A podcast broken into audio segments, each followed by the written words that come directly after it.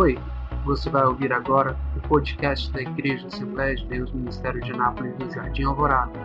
Que Deus possa te abençoar com mais essa palavra. Forma individualizada, Senhor Deus. Trabalha nas mentes, nos corações, trabalha de uma forma específica, Senhor Deus. A tua palavra mesmo diz que agindo o Senhor quem impedirá. Então nada pode impedir a manifestação graciosa do teu Santo Espírito, Senhor Jesus. Nada nem demônio, nem frieza espiritual, nem as nossas vicissitudes, nada pode impedir a sua manifestação. Enquanto nós agimos na lógica, o Senhor age de uma forma temporal, Senhor Deus. Então age conforme a tua vontade, se é através das provações, que assim seja, se é através das tribulações, que assim seja, mas que possamos compreender o que o Senhor quer falar conosco. E é isso que eu te peço em nome do Senhor Jesus, que eu oro e todos de forma unânime dizem amém. Amém? É bem verdade que quando estamos a caminho da igreja, estamos sedentos por uma palavra do Senhor. E de forma angustiante, procuramos respostas para que o Senhor venha falar conosco. E o Senhor, de uma forma ou de outra, nos traz aqui. Ou por causa de uma boa dádiva que foi derramada dos céus, em gratidão ou porque aquilo que tanto pedimos não acontece em nossas vidas. Isso em nosso coração, em nossa mente, sobe questionamentos. E viemos à casa do Senhor para receber uma palavra. Mas o que eu quero que você entenda, que de uma forma ou de outra, Deus usa mecanismos para falar conosco. Deus usa pessoas, Deus usa circunstâncias, Deus usa situações para falar conosco. Eu penso que Deus é, é um, um ser tão inatingível que ele fica aguardando no seu grande trono nós o surpreendermos. Mas como ele não pode ser pego de surpresa, e nunca será pego de surpresa, porque ele é Deus, ele é onisciente, onipresente onipotente, ele se comporta como um pai, se comporta com um filho brincando, e o seu filho se esconde atrás da cortina, e o seu pai, sabendo que ele está lá, mas para agradá-lo, leva um grande susto. E é assim conosco. Talvez você não esteja num momento agradável da sua vida, talvez uma porta se fechou, algum ente querido se foi, a tão sonhar, o tão sonhado cargo não aconteceu, a aprovação no concurso, ou na, no vestibular, ou a bolsa não veio, mas Deus está te contemplando, está querendo saber de que forma você vai reagir diante das provações, diante das tribulações, diante das situações de dificuldades que muitas vezes se agigantam em nossas vidas.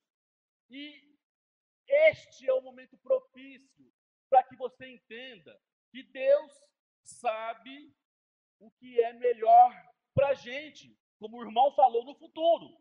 Talvez hoje a gente não enxergue nenhum benefício. Talvez hoje Deus não permita a gente entender o que está acontecendo. Mas Deus sabe o que é o de melhor, o que tem para se apresentar de forma mais proveitosa em nossas vidas. Aqui, Elias estava dentro da caverna. E o Senhor faz uma pergunta para Elias: por que, que você está dentro da caverna num momento que está acontecendo muitas coisas? Ora, um homem que havia matado 400 profetas de Baal, a espada, um homem que era chamado, que foi escolhido a dedo, era um homem de feitos extraordinários, era um homem valente, um homem de palavra e palavra do Senhor que num certo momento da sua vida desfalece, não tem mais contentamento, está triste, descontente com a vida, por causa de uma crítica, por causa de uma palavra que foi lançada contra ele. E ele procura se esconder neste primeiro momento.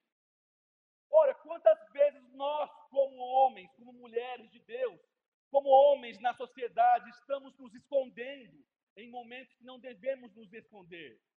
A palavra de Deus era muito maior sobre a palavra que foi lançada sobre a vida dele, sobre qualquer crítica que havia sido lançada sobre ele, porque a palavra de Deus era maior. A profecia, os milagres estavam se cumprindo e ainda iriam se cumprir. Mas o desânimo, a tristeza, a depressão alcançou o profeta de Deus. E aqui eu entendo que nós, como homens e mulheres de Deus, não estamos isentos de armadilhas preparadas pelo Senhor. Não somos autossuficientes.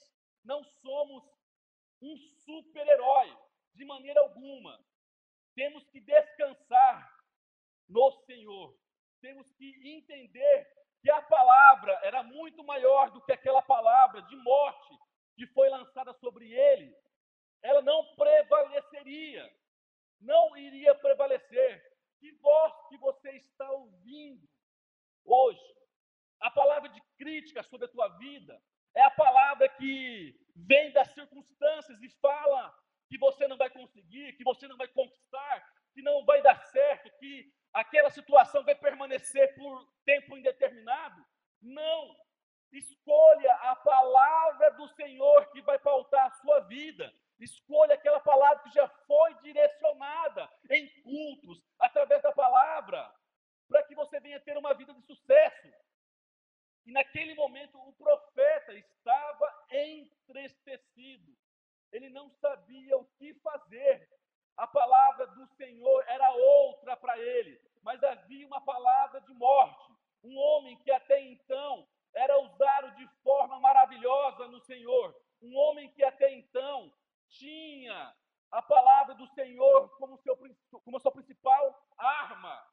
E agora ele se viu numa situação totalmente de decepção, de tristeza, dentro da caverna. Quantos de nós buscamos como subterfúgio entrar dentro da caverna? Não buscar a palavra do Senhor, mas entrar dentro da caverna e permanecer na caverna. É depressão, é problema financeiro, é problema em todas as áreas e continuamos e permanecemos dentro da caverna. Aqui eu faço uma parada e falo de um trecho bíblico, aonde o Senhor ordena para que os apóstolos peguem um barco e vão até o mar. Até aí tudo bem. Na primeira situação, Jesus estava no barco com eles. A tempestade se mostrou de forma brava. Os ventos chicoteavam o barco. As ondas eram revoltas. Jesus estava lá.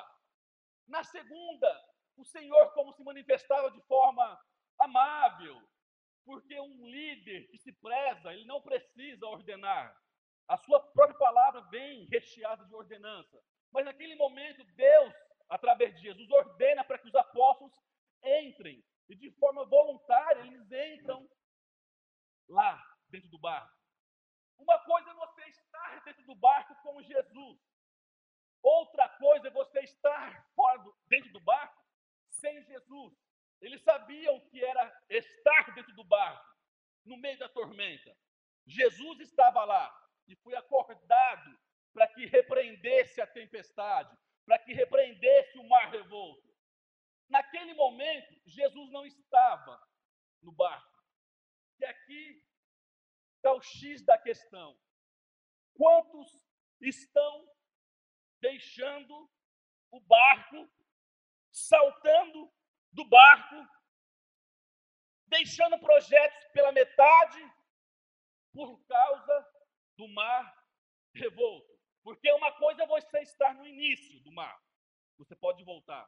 Outra coisa é você avistar o final. Você sabe para onde você vai. Agora, totalmente diferente você estar no meio do barco e não saber da onde você está vindo e para onde você vai. E aí que entra o desespero em nossas vidas. É aí que entra a falta de estrutura em Cristo. Porque a tempestade, muitas vezes, de forma. É, muitas vezes não, de forma absoluta, ela vai maximizar em quem você está alicerçado. Se você está alicerçado em terreno frágil na rocha que é Jesus, ou se você está alicerçado num terreno que não é Jesus. A sua casa não está alicerçada em Jesus. Se você observar na pandemia, o índice de divórcio aumentou. Pessoas brigando, mas não foi por conta da pandemia. Não estavam alicerçadas em Jesus. E a palavra, a tempestade trouxe, trouxe em que eles estavam alicerçados. Não tinham comunhão, não tinham entrega de si para si. E muitas vezes essa tempestade que te pega, ela vai te fazer muitas vezes desesperar. Uma dica que eu te dou aqui: não se desespere, não saia do barco, não saia no barco a não ser que Jesus te dê a ordenança para saltar do barco. Não faça nada de forma precipitada. São situações que acontecem em nossas vidas que nós desesperamos e só enxergamos a tempestade, só enxergamos o mar revolto, só enxergamos o barco sendo chicoteado e não entendemos que, embora Jesus não esteja lá, mas ele está contemplando a situação, porque muitas vezes silêncio do Senhor não quer dizer ausência, e muitas vezes falta de presença, não. O silêncio do Senhor não quer dizer a sua ausência. Não quer dizer, eu posso ficar calado aqui, mas eu estou presente. Talvez porque a resposta que ele tem que te dar agora é muito dura. Então ele vai deixando, ele vai deixando. Mas ele é o dono da situação. Eu me lembro do profeta profetizando diante daquele exército de ossos, o vale de ossos secos, e Deus fala para ele contemplar aquela região e andar de forma regular, é, de forma circular. Mas ele não sai da situação tribulosa. Ele anda, contempla. Deus fala para ele fazer uma autoanálise e ele não sai. Nem sempre o ambiente, nem sempre a gente vai ter um ambiente vistoso. Vai ter dias que a gente vai precisar andar de ônibus mesmo, pastor. Vai ter dias que vai acontecer aquilo que a gente nunca imaginaria acontecer. Por exemplo, o carro ser roubado. Vai ter dias que a gente vai chorar e não vai ter nenhum ombro amigo para chorar as pitangas. Mas Deus está contemplando tudo. Deus sabe de tudo. Se você continuar dentro da caverna, Deus não vai falar contigo. Porque o que Deus tem para falar não é dentro e sim fora. Deus quer te usar não dentro e sim fora. Deus quer te colocar à frente do exército. Deus quer te colocar em situação de destaque. Mas Deus só vai falar contigo fora da caverna. Então saia da caverna. Saia da caverna. Momentos temos de sobra para baixar a cabeça. Momentos difíceis, preocupações, ansiedade. O mal do século hoje é crise de ansiedade. É não saber o que vai acontecer no dia que vem. No dia que vem sobre este dia. Não sabemos o que vai acontecer. Por isso, Deus exige confiança. Confiança de forma imoderada, de forma incondicional. É lançar os nossos projetos, é lançar os nossos sonhos e continuar dentro do barco, porque o barco é aquilo que tem de visível. Barco muitas vezes pode ser sua estrutura familiar e muitos estão naufragando, estão deixando a família de lado. Muitas vezes o barco pode ser aquilo que você acha que é pequeno, mas é um conselho de um pastor, de um obreiro, e aquilo tem te sustentado. Não saia do barco. Não saia do barco se Jesus não mandar, porque a ordenança, a ordem que foi dita na margem, é para que eles chegassem do outro lado. Então, se você está no meio do barco, você está no meio do caminho, você está no meio da caminhada, você não está chegando ainda. E quantas pessoas e quantos estão desistindo de sonhos, de projetos, de desejos, que começaram, que empreenderam, e têm pulado do barco, que têm deixado esses sonhos e projetos de lado.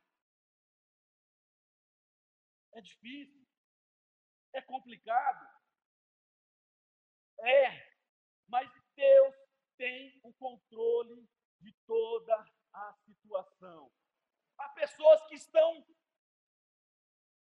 em frangalhos. Ei, se você não consegue correr, não corra. Não se apresse. Descanse um pouco. Pare, medite. Veja o quanto que já foi feito, como com Elias, o quanto Deus já te usou, Deus já te respondeu e já fez por ti para a tua vida, o quanto que o Senhor já repreendeu de males em sua vida. Então continue andando.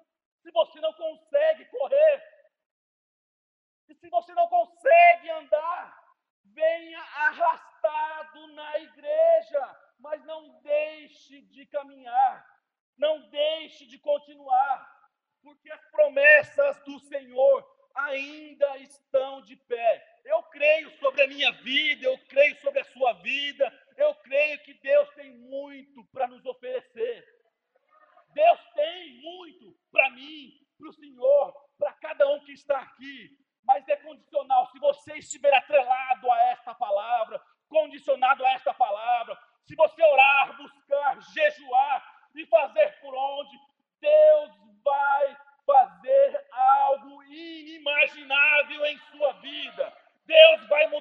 cativeiro em bênção. Deus vai fazer os seus inimigos ficarem de boca aberta. Quem é este? Quem é este que estava no anonimato? Quem é este que ninguém enxergava? E de repente mudou o dia e ele está de forma diferenciada. É Deus que faz. Não é o homem, é Deus que faz. Não é o irmão, é Deus que faz. Quem não se lembra de José?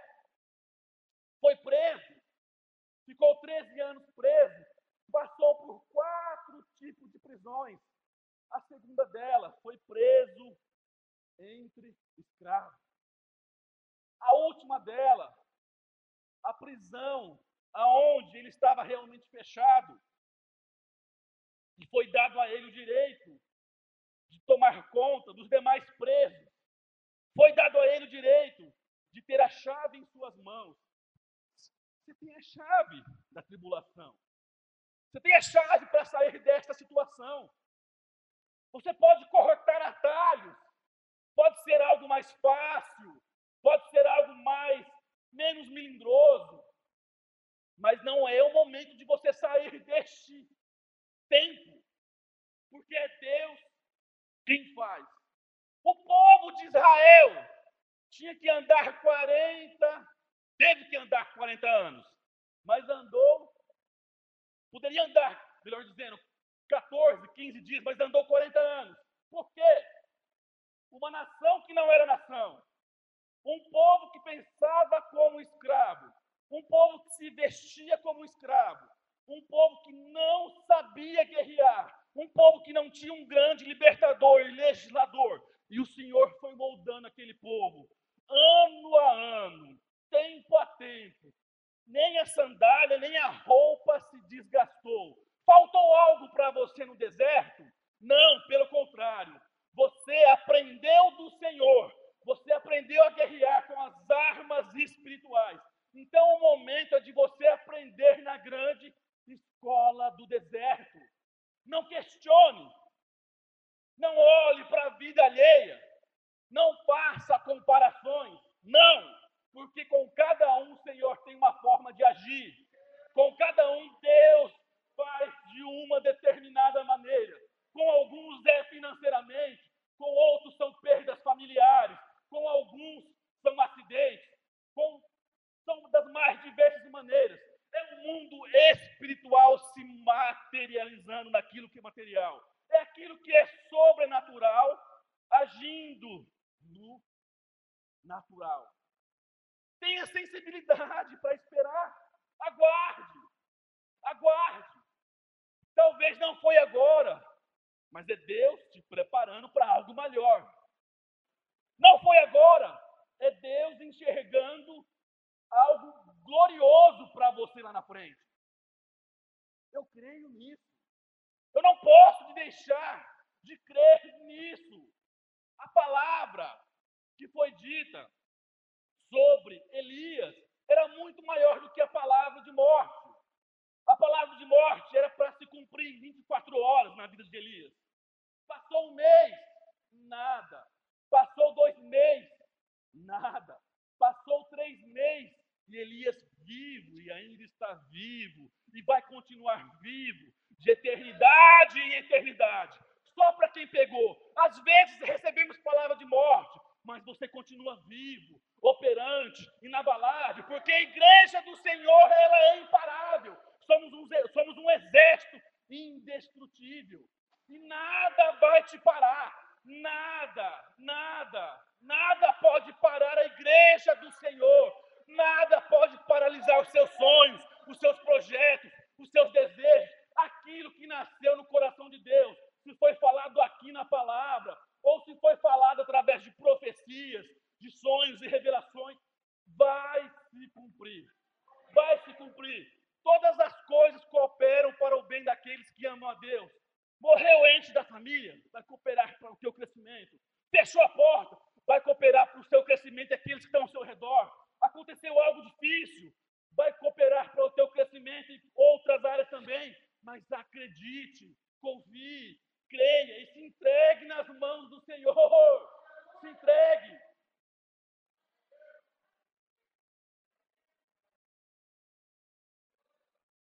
Entregue seu Isaac. Vá a caminho do monte. Deixe os dois servos para trás. Aquilo que denota falta de intimidade com o Senhor. Vai subindo naquele monte mais íngreme. E logo lá acima o Senhor vai te mostrar o cordeiro. O cordeiro não está em qualquer lugar. O cordeiro não se apresenta para nós de forma leviana. Não se encontra o cordeiro em meio às facilidades da vida. Pelo contrário, encontramos o cordeiro em meio às dificuldades e às provações e tribulações. Encontramos o cordeiro em secreto, aonde ninguém mais contempla as nossas lágrimas, aonde ninguém mais contempla a nossa oração cansada, suada, o sono, mas Deus está te contemplando. Deus está te enxergando. Amanhã vai ser mais um dia difícil, um dia onde temos que matar a cada dia um leão, mas eu sei que Deus está no controle. Eu sei que Deus tem o controle de qualquer situação. Eu sei que Ele é capaz de virar o tempo, mudar a hora, fazer você sair do último lugar e vir para o primeiro lugar. Eu sei que Ele é capaz disso, de mudar a situação no instalar de dedos. E Ele pode fazer isso. Ele vai fazer isso.